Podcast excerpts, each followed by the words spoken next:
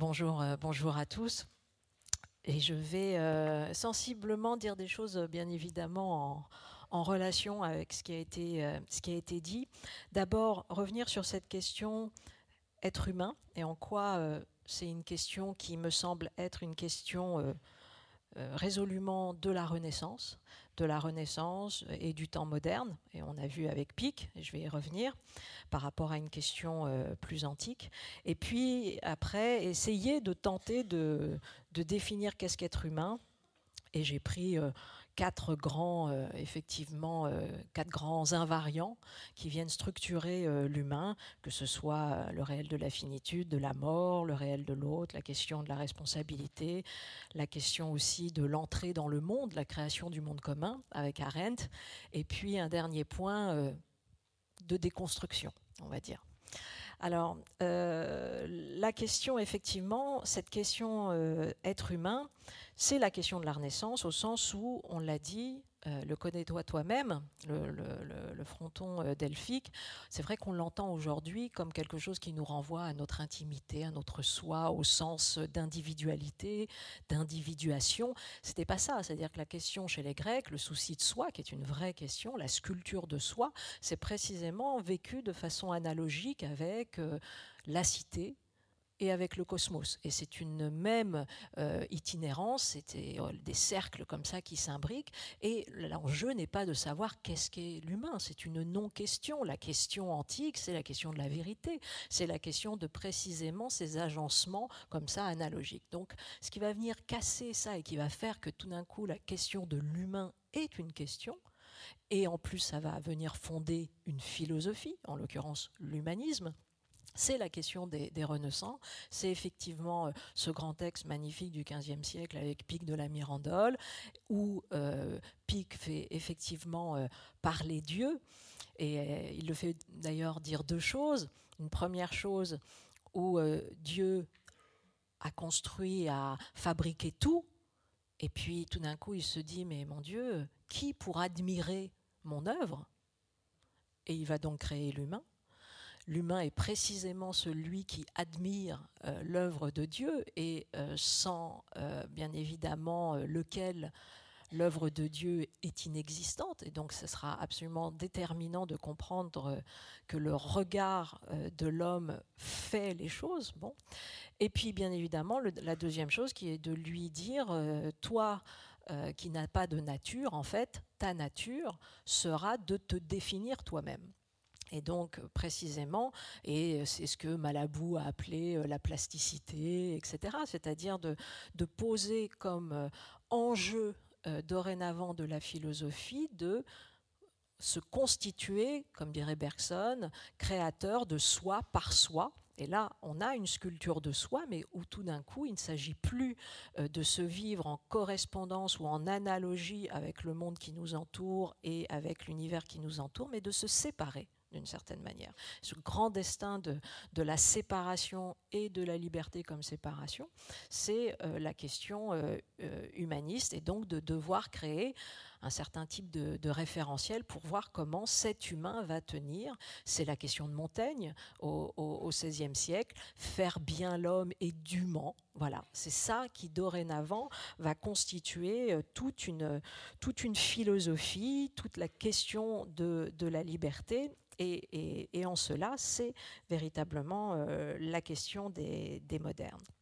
Alors, moi, j'ai de fait, euh, l'humain se constitue par le fait d'affronter le réel de la mort, euh, la question de la finitude, bien sûr, sa propre finitude, mais c'est là où on fait peut-être la différence entre être un humain et être un humaniste c'est-à-dire faire en sorte que précisément cette humanité devienne une valeur, devienne une philosophie, c'est que l'humain traverse la question de la finitude, l'humaniste euh, traverse la question de la sublimation de la finitude, de la sublimation de la pulsion de mort, et c'est pas tout à fait la même. Et euh, l'humaniste va traverser cette question du, ressentiment, c'est-à-dire d'aller au-delà du ressentiment. Et ce qui me paraît être une des questions majeures pour euh, précisément affronter qu'est-ce qu'être un humain. être un humain, c'est faire face à cette finitude et faire en sorte que cette finitude, alors qu'elle a raison de nous, de manière biologique, elle n'aura pas raison de nous au niveau symbolique. Et c'est ça où on a ce passage entre être humain, simplement homme, et puis être humain au sens d'humaniste, parce que tout d'un coup, on, fait ce passage de symbolisation. Et donc, on a euh, là, je pense, quelque chose d'important pour venir définir ce qu'est l'humain. Le deuxième grand point, c'est la question de l'autre. C'est-à-dire, et là, c'est l'humanisme de l'autre homme, pour, citer euh, euh, Lévinas. C'est-à-dire que l'humain découvre précisément que euh, ce qui le précède, ce qui précède son ontologie, en fait, le fait d'être sujet d'une certaine manière n'est que second, et ce qui le précède, c'est l'éthique, c'est la question de l'autre, et c'est dans l'humanisme de l'autre homme, et Lévinas va dire, voilà, l'humain, c'est ce qui est étranger à soi, c'est ce qui est obsédé par les autres, inquiet. Hein. Le moi est otage, otage dans sa récurrence même d'un moi, ne cessant de faillir à soi, non-essence de l'homme, et il cite d'ailleurs euh, dans ce texte à un moment donné Blanchot qui dit euh, l'homme passe, voilà, l'homme passe, au sens où il a on va dire, toujours été approprié à sa propre disparition. Et donc, qu'est-ce que ça veut dire? Ça veut dire qu'il faut penser l'homme à partir de sa condition d'otage. Euh, je ne peux pas me dérober à euh, la responsabilité. Hein. Moi, j'avais parlé d'irremplaçabilité euh, dans la suite de, de Jean Kelevitch, mais ça veut dire l'homme, il est cet être qui est constitué par cette éthique, qui est précédée, euh, qui voit son ontologie précédée par l'éthique, par cette responsabilité. Et donc, bien évidemment, on comprend tout de suite que la question, par exemple, chez Arendt, de la, banalité du mal, qu'est-ce que c'est la banalité du mal? C'est précisément faire en sorte que euh, l'humain meure comme sujet au sens où il n'est plus sujet, il n'est plus irremplaçable, il considère que cette chose qu'il faut faire, c'est pas spécialement à moi de la faire, d'autres peuvent se saisir de ça, et donc précisément, il est peut-être homme à ce moment-là, mais il est certainement pas humain au sens de porter euh, cet humanisme. Donc la question de la responsabilité, elle est bien évidemment constitutive de la question de, euh, de l'humain au sens d'humanité, d'humanisme. La troisième, le troisième grand moment, et qui est lié à, cela, mais qui est une autre façon de le dire, c'est Arendt, c'est euh, la condition de l'homme moderne, et c'est ce que Arendt va poser dans euh, le terme de l'édification du monde commun. Qu'est-ce que l'homme Qu'est-ce qu'être humain? C'est celui qui va venir édifier un monde commun alors, on a avec Aristote euh, parlé effectivement de cet animal politique, mais là encore, ou tout à l'heure, ce qui a été dit avec Christian sur le fait que Auguste Comte, avec cette communauté de tous ceux qui nous ont précédés, et avec Jonas, la question de ceux qui vont nous euh, suivre et qui font partie de, de la communauté humaine, parce que c'est vrai que la communauté humaine, elle renvoie toujours à cette question de ceux qui sont morts et de ceux qui sont euh, vivants. Mais Arendt dit voilà la constitution de ceux qui nous accueillent à notre naissance, ce que nous laissons derrière nous en mourant. L'homme transcende euh, notre vie aussi bien dans le passé que dans l'avenir. Il était là avant nous, ce monde commun, il survivra au bref séjour que nous y faisons. Il est ce que nous avons en commun, non seulement avec nos contemporains, mais aussi avec tous ceux qui sont passés et avec ceux qui viendront après nous. Et donc, en gros, qu'est-ce que l'homme? C'est celui qui se rattache à ceux qui nous ont précédés et à ceux qui vont nous suivre par la question de l'œuvre, ce qu'elle appelle, elle, la vita activa, hein, cette manière d'entrer au monde on pourrait, en termes lévinassiens, parler de responsabilité, parce que c'est quand même la même chose, c'est la question éthique, euh, le fait que l'éthique vient constituer notre, notre autologie. Mais là, c'est dit euh, différemment au sens où euh, l'œuvre, c'est bien sûr la, question politique, c'est la question de la sublimation si on va plutôt du côté de, de la psychanalyse, mais c'est surtout, encore une fois, la question de venir transcender notre mortalité pour faire quelque chose qui tient, encore une fois, qui tient malgré notre défaillance première. Bon, donc ça, c'est les, les, trois moments. Et puis, l'homme, c'est euh, bien évidemment euh, ce qui va déconstruire ça. Alors j'aurais pu euh, choisir euh, Derrida euh, avec son grand concept de, déconstruction, mais ou Nietzsche avec le fait que Nietzsche est un auteur qui est venu précisément montrer à quel point à un moment donné, penser la métaphysique, c'était précisément venir déconstruire toutes les catégories les plus fondamentales qui avaient constitué l'homme et son humanisme, et que c'était aussi ça, être humain. Euh, mais euh, j'ai choisi euh, Lewis Carroll, donc autre chose. Lewis Carroll avec Alice au pays des merveilles, tout simplement parce que ça me semble être voilà les vieilles règles aussi du jeu, du jeu avec le J-E-U. Et d'abord parce que ça nous rappelle ces grandes leçons du, du simulacre on les trouve chez, euh, chez Platon. Alors je, cite comme ça euh, Lewis Carroll, hein, euh, qui l'enjeu, un des grands enjeux dans Alice, c'est d'apprendre, d'apprendre les règles du jeu pour choisir ce qu'on veut dire sans perdre la tête. Et je pense que c'est à entendre sur tous les niveaux, sans perdre la tête, c'est-à-dire sans faire l'épreuve de sa propre folie. Donc, euh, et la question de l'humain est toujours à travailler avec sa propre folie et la propre l'étrangeté qu'on peut avoir vis-à-vis euh, de soi-même et des autres, et puis sans se faire couper la tête au sens de l'état de droit, c'est-à-dire dans la société dans laquelle on est. Et Dieu sait si là aussi la question de, de l'humain, c'est aussi de se bagarrer pour que euh, se maintienne un espace où il est possible d'articuler ensemble la question de la liberté et puis la question de la vérité, c'est-à-dire tenter de dire ce que Foucault a appelé le, courage de la vérité, le, dire euh, parésiastique. Donc, euh, et puis c'est ce qu'aussi... Euh, ce que dit la, chenille à Alice en lui disant tout d'un coup, euh, parce que Alice grandit, euh, je ne sais plus si vous vous souvenez, euh, parce qu'elle a mangé je ne sais plus quoi, des bouts de champignons, donc elle est petite, elle est grande, etc. Et la chenille lui dit à un moment donné de réciter quelque chose. Alice essaye de réciter comme elle peut une, parole, et puis elle lui dit, oh, ça c'est faux du début jusqu'à la fin. Tout ce que tu racontes est faux. Et donc, c'est bien évidemment la question euh, du langage et du rapport au vrai. Et Dieu sait si aujourd'hui euh, euh, c'est constitutif. Donc, l'homme, c'est aussi à un moment donné ce qui est constitué par le langage, c'est ce qui est constitué par une tentative de dire le vrai. Et bien évidemment, euh, c'est ce qui va venir déconstruire ça, déconstruire la réalité, déconstruire la vérité, déconstruire euh, l'éthique, déconstruire euh, encore une fois la finitude, etc., etc., et faire face à ça. Et puis, c'est une dernière parole également de la chenille à Alice quand elle lui dit, écoute, tout ça, là, toutes ces déconstructions et tout ce non-sens, Camus dirait voilà, hein, le grand, grand chemin pour l'humanisme, c'est d'affronter l'absurde. Hein, c'est euh, encore une autre manière de. C'est pas simplement la question du mal, c'est la question de l'absurde. Et elle lui dit écoute, euh, tu t'y habitueras à la longue.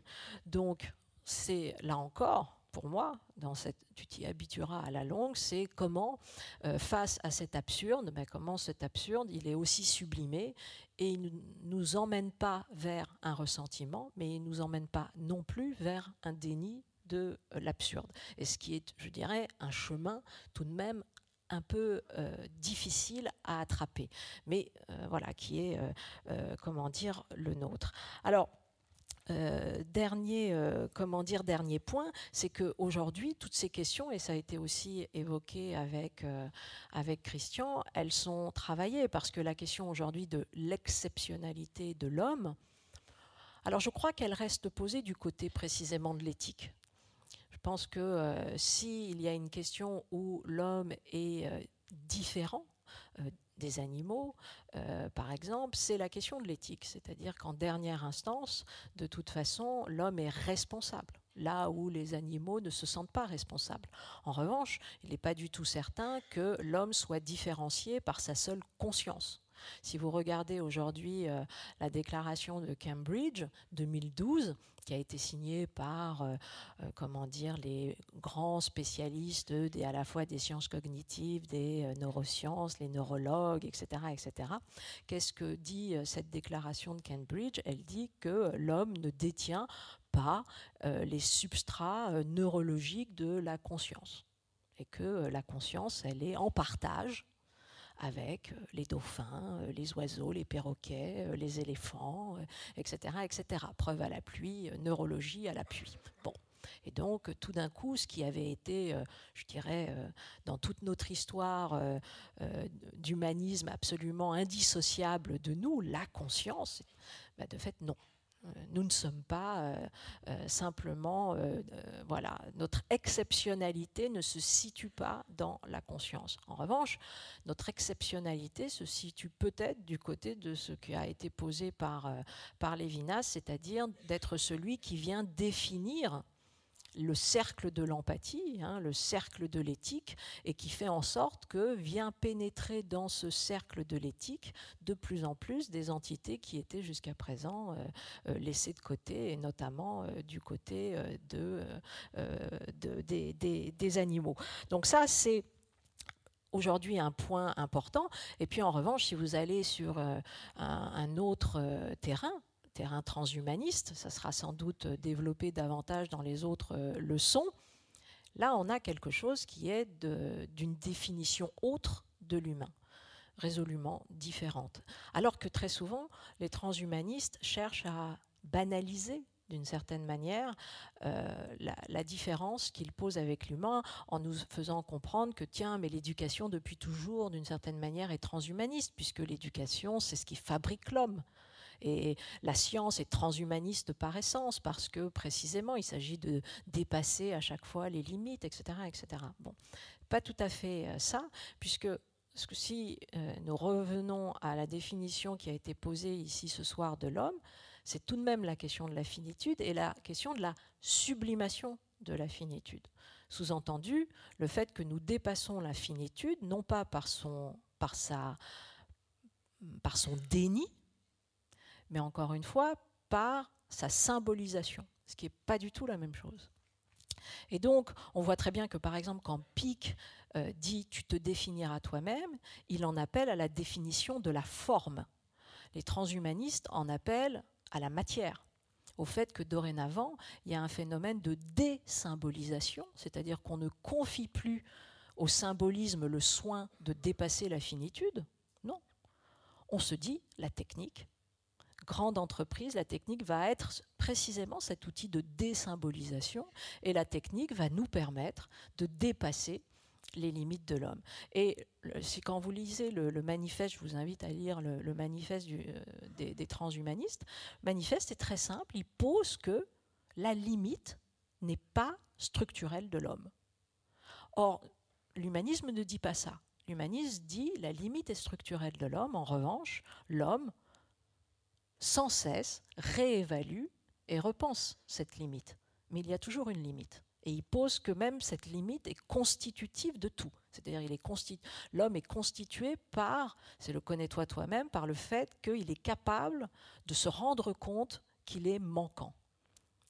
Et qu'il y a un incurable du manque et que ce manque peut être lié à une certaine forme de dignité et voire même est constitutif de sa dignité. Et c'est ce qui lui permettra sans doute de ne pas venir dévorer l'autre, de dévorer le monde et d'être dans, une folie de toute puissance. Le transhumanisme pose à la différence que la limite n'est pas structurelle de l'homme. La limite ne raconte rien de, de l'humain. Et ça, c'est sans doute une vraie différence entre euh, l'idéologie euh, transhumaniste et puis euh, l'humanisme tel que nous le, nous le pensons aujourd'hui. Et puis, deuxième Deuxième point qu'il pose, et qui est, dans ce sens-là, c'est donc à ce moment-là d'aller dans la sphère du droit et de dire, ben voilà, il y a un nouveau droit, nouveau droit de l'homme, et ce droit, c'est précisément euh, d'être augmenté. et donc de poser la question de l'augmentation comme un droit et pas simplement comme euh, quelque chose qui serait superfétatoire, mais quelque chose qui serait pour venir parachever, encore une fois, je reprends ce terme parce que c'est le terme de Pic de la Mirandole, 15e, euh, voilà, 15e siècle. Pic dit à l'homme, euh, Dieu dit à l'homme, tu es celui qui te parachèvera toi-même, tu parachèveras ta propre forme. Et là encore, les transhumanistes parodient et falsifient cela en disant non, tu vas venir parachever ta propre matière au sens où tu vas euh, définitivement ne plus te constituer par rapport à, une limite. Voilà, voilà quelques éléments aussi euh, en résonance euh, pour, pour définir ce qu'est l'humain.